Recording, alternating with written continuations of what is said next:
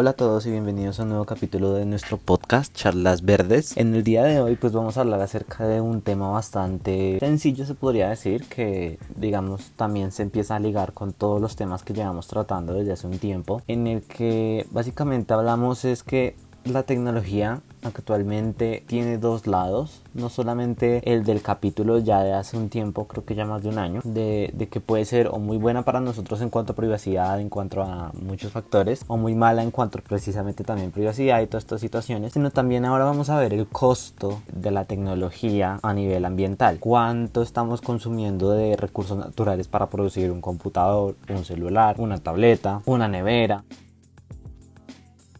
lo que quiero explicar es más que todo que esta demanda de agua en realidad llega a ser tan específica que requiere demasiadas otras cosas que básicamente nosotros no tenemos o que se están intentando sacar por todo lado y que debido a cambio climático, a conflictos políticos, militares, lo que pasó ya hace más de un mes, yo creo que ya pasó lo del canal de Suez, que ese es otro factor que se suma a todas las problemáticas que tenemos ahorita. Todo esto ha sido un efecto dominó que simplemente nos ha demostrado que tenemos un problema muy grande y que todavía no hemos podido saber cómo lo vamos a solucionar. En este caso, pues es básicamente cómo la tecnología está causando que nosotros también consumamos mucho más rápido los recursos naturales actuales. Esto aplica obviamente para todo lo que tenga un chip, un procesador, porque digamos que en esencia toda la tecnología que tenemos, todo lo que se desarrolla a futuro necesita de un chip. Últimamente ahora hasta los autos necesitan chips para poder funcionar. Más que todo ahorita con todo este auge de los carros eléctricos, ya que los carros eléctricos les meten mucha más tecnología, muchos más sensores, muchas más cámaras, mucho de todo. Entonces digamos que siempre se necesita un cerebro que maneje eso. Esto obviamente aplica también para todo lo tecnológico, celulares, el mismo dispositivo con el que estoy grabando en este momento, los servidores que necesitan demasiada potencia para poder guardar todo y almacenar toda la información que se sube a internet, la nube, de así sea de Apple, Google, lo que sea. Todo esto siempre necesita una demanda de hardware que en este caso serían básicamente los chips, que obviamente un chip solamente no hace todo, esto también necesita de muchas personas, de mucha construcción, de muchas gráficas, bueno, y todo lo que más, lo adicional que viene con la construcción de un aparato tecnológico. Pero digamos que nos vamos a enfocar en el chip, que es básicamente el cerebro. Me parece muy curioso que actualmente nadie hable lo que se debería hablar de esta crisis, porque es una crisis que es bastante importante a nivel tecnológico y en cuanto a la accesibilidad de la tecnología para las personas, que en este caso es nada más y nada menos que la demanda o la más que la bueno la demanda está en aumento eso ya nosotros lo sabemos siempre ha estado en aumento la demanda por chips siempre van a haber nuevas tecnologías que exigen que sea más pequeño más potente más de todo. Y también esa demanda está creciendo constantemente muchas personas están empezando a adquirir más celulares, más computadores, más tabletas. Digamos que ahorita la situación de la pandemia obligó a que muchas de las personas aún así compren más de estos dispositivos si es que no lo tenían o los renueven si ya los tenían, pues para poder asistir a lo que es el trabajo, clases online, todo este tipo de situaciones, ¿no? El problema está en que nosotros no nos hemos dado cuenta de que primero está la crisis actual de que los procesadores están escaseando, los chips están escaseando porque las fábricas se han detenido durante un tiempo excesivamente largo por la pandemia, por efectos externos a la fábrica y la pandemia ha sido como el punto de inflexión en donde la situación se puso más crítica porque es fácil entender o es fácil eh, empezar a conocer el hecho de que muchas veces estas fábricas pues necesitan de unos factores bastante importantes, como lo pueden ser que el agua, para poder producir un chip se necesita bastante agua. Para poder generar evidentemente todos los otros componentes y son al mismo tiempo una gran cantidad de agua. No solamente de agua sino también de lo que es luz también van a generar ciertos gases de efecto invernadero porque evidentemente la energía no es completamente sostenible o limpia y eso simplemente ha sido uno de los problemas más grandes ahorita. Primero porque nosotros tenemos que tener en cuenta que de toda el agua dulce que se puede usar actualmente, solamente el 70% ya se usa para agricultura, para producción de comida, el 70%. Nosotros de por sí no consumimos la gran mayoría del agua, el 70% se va para agricultura, un gran porcentaje también se va para lo que es ganadería, que sería como vacas, que esto aquí también incluye lo que son avicultura, aves, y al mismo tiempo también la producción de carne porcina, o sea, de cerdo. Esto también demanda bastante agua. Obviamente la actividad que consume más agua siempre va a ser la ganadera, porque las vacas necesitan demasiada cantidad de agua y de alimento pues para poder crecer como debe ser para después pues irse al matadero. Y esto también va ligado precisamente a la comida, porque la gran mayoría de la comida también va exclusivamente para estos alimentos, para pienso para animales. Obviamente también ya con nosotros, nosotros conocemos también por los podcasts pasados de que gran parte del alimento que se produce en el mundo se desperdicia, se bota, se pierde. Es aproximadamente entre el 40 y el 50%. Este sí es general, o sea, se pierde demasiada comida, no solamente en el proceso de producción, o sea, del sembrado de la planta y toda esta situación, sino también en lo que es ya en la extracción, o sea, al momento de recoger los frutos o recoger el alimento que se produjo, en el momento del transporte y en el momento de la entrega. Esto aplica más que todo también, como les venía diciendo, si quieren revisar el podcast pasado, no me acuerdo muy bien cómo, cómo fue que lo nombré, pero en ese podcast hablo un poquito más específico de esto, pues simplemente nos demuestra de que muchas veces en realidad el verdadero consumo en realidad no es directamente para la población, sino que es para otras funciones o es tercerizado para otras cosas. Nosotros conocemos actualmente que el agua, si bien está escaseando porque digamos que el ciclo del agua actualmente está un poquito desequilibrado y se espera que se va a desequilibrar más porque donde hay agua ya no hay tanta agua, digamos eh, lo que está pasando en California, la situación de California es curiosa porque el tiempo en el que se construyeron todas estas reservas de agua y bueno, donde hubo este auge en, en ese estado en Estados Unidos, era un ciclo de fenómeno de niña, o sea, donde habían muchas lluvias. Y la situación actual con California es que ese ciclo de lluvias constantes, de mucha agua, pues ya se está acabando, están regresando a un ciclo muy seco. Como tal, California, la zona de California es bastante seca. Y pues ahora, primero ya se acabó el ciclo de tanta agua que había en su momento cuando se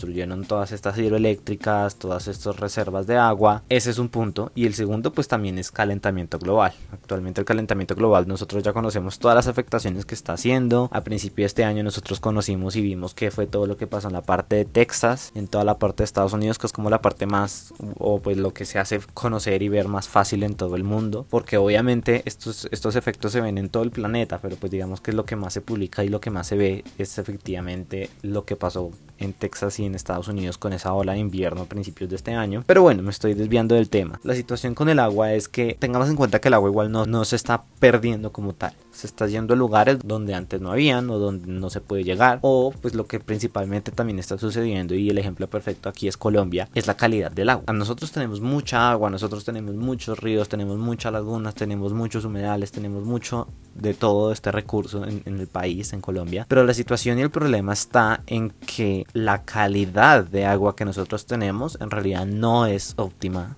para los procesos que nosotros manejamos. Los niveles de contaminación del agua son bastante altos. Esto pues digamos en este caso aquí en Colombia más que todo por minería ilegal y otros procesos que no se llevan adecuadamente como bajo nivel para poder limpiar o poder bajar la, los niveles de contaminación de los ríos existentes. Y esto simplemente es algo que no se cuenta. Siempre nos dicen a nosotros en Colombia o no sé si en otros países también les dicen que Colombia es uno de los países con más reservas de agua. Colombia tiene más agua que en general los promedios de los países. Mucha agua mucha agua y siempre dicen eso mucha agua. Pero el problema es que Ahí sí hay mucha agua, pero la calidad no es la óptima. Hay mucha contaminación por metales pesados, hay mucha contaminación, los metales pesados recuerden que son mercurio y pues todos sus derivados, pero principalmente mercurio pues debido a la minería. Y esta calidad del agua está afectando no solamente a nivel Colombia, sino a nivel mundial. Para producir un chip se necesitan más de 130 o 150 litros de agua para producir un chip, un microchip, apenas un procesador. Y conforme avanza la tecnología, el silicio, que es lo que se usa para los diferentes chips, necesitan pues más capas de este mismo silicio y para poder producir esas capas de silicio, o pues lo digo capas porque es como la forma más visual de, de entender más o menos cómo se hace un chip, porque pues es un proceso muy complejo, se necesita aún más cantidad de agua, una cantidad de agua muy muy, muy, muy grande. Entonces ahí tenemos en cuenta de que en realidad el costo de producir un chip no solamente es a nivel energético, sino también es a nivel de demanda de agua. Y cuando uno analiza más o menos en dónde están los principales proveedores de chips o las principales fábricas, pues es prácticamente en Asia, en lo que es Taiwán y en lo que es Corea del Sur. En el caso de Taiwán se está viviendo un problema bastante grave.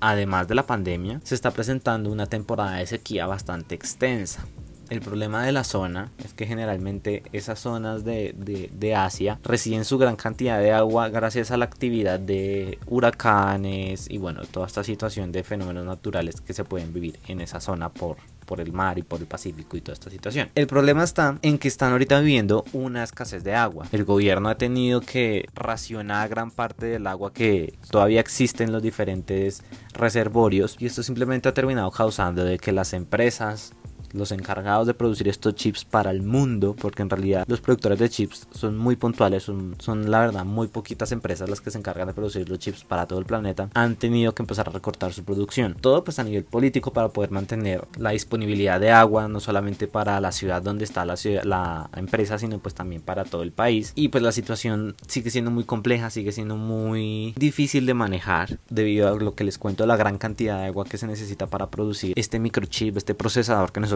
usamos. Y pues eso simplemente es un problema aún más grande. Digamos la situación con esta demanda de agua para los chips. Primero tenemos que tener en cuenta que no puede ser agua normal. Se tienen que hacer demasiados procesos de purificación para que el agua sea prácticamente agua y no tenga nada más. Para evitar las diferentes impurezas y procesos de contaminación que se tengan en el cuerpo de agua para poder aplicarlo al procesador porque tiene que ser completamente puro. O el, mayor grado porque recordemos que no se puede decir agua completamente pura. Siempre va a tener un porcentaje de, de algo. No sabemos qué pero siempre va a tener de el problema está en que después de este proceso para fabricación del mismo, esa cantidad de agua que se usó, esa gran cantidad de agua que se usó para ese pequeño chip, súper pequeñito, súper pequeñito, recordemos que ahorita están en 5 nanómetros, 7 nanómetros de tamaño, y pues la idea es hacerlo más pequeños. Eso simplemente está generando que toda esa cantidad de agua termine increíblemente contaminada, pero contaminada a unos niveles increíblemente altos, demasiado altos, y después eso simplemente termina generando que esa agua no se pueda volver a usar o que su proceso para volverla a purificar para otros usos, o no necesariamente purificarla, pero sí bajarle los niveles para poder usarla como en otros procesos de agricultura, ganadería o pues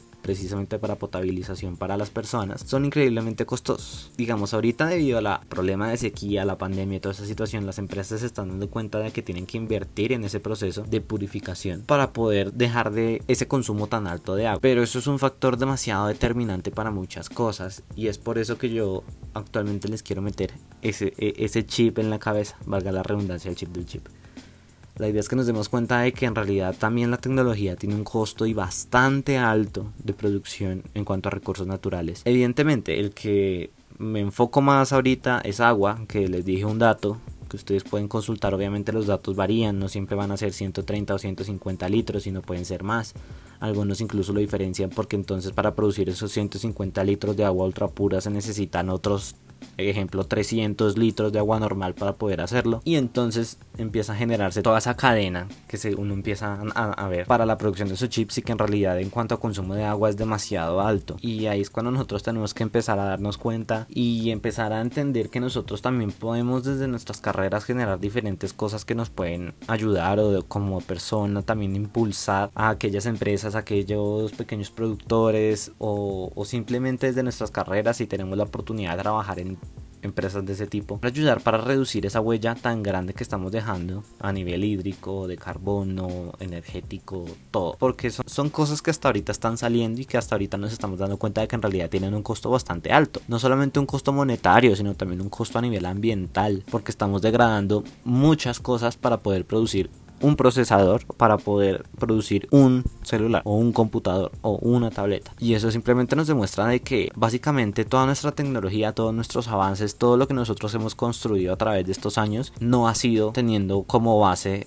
el cuidado por el medio ambiente. Y como no ha sido esa base, lo que básicamente tenemos pues simplemente ha generado unos problemas demasiado grandes que actualmente son un reto porque son un reto y que al final nosotros tenemos que entender que tenemos que hacerlo tenemos que hacer ese reto de alguna u otra manera porque pues estamos en una carrera contra reloj. Y obviamente tampoco es el único problema estamos en una temporada en donde se presentan muchas indiferencias en donde la polarización está muy alta en donde las empresas muchas veces tienen que parar por X o Y problema. La situación en Colombia pues ya la saben con el episodio extra que lancé. Y básicamente es eso. La idea e, es, es eso. Que entendamos que actualmente todo lo que nosotros usamos, tenemos, en lo que se basa toda nuestra tecnología, tiene un costo muy alto y que ese costo tenemos que reducirlo a toda costa, porque entonces después va a llegar un punto en el que no podremos decir un vaso con agua y el celular, sino nos dirán o el celular o el vaso con agua. Y ahí ya, ahí sí nos empiezan a afectar todo lo que nosotros consideramos como buena vida o, una vida medianamente buena. De esta escasez de chips lo voy a tratar en otro episodio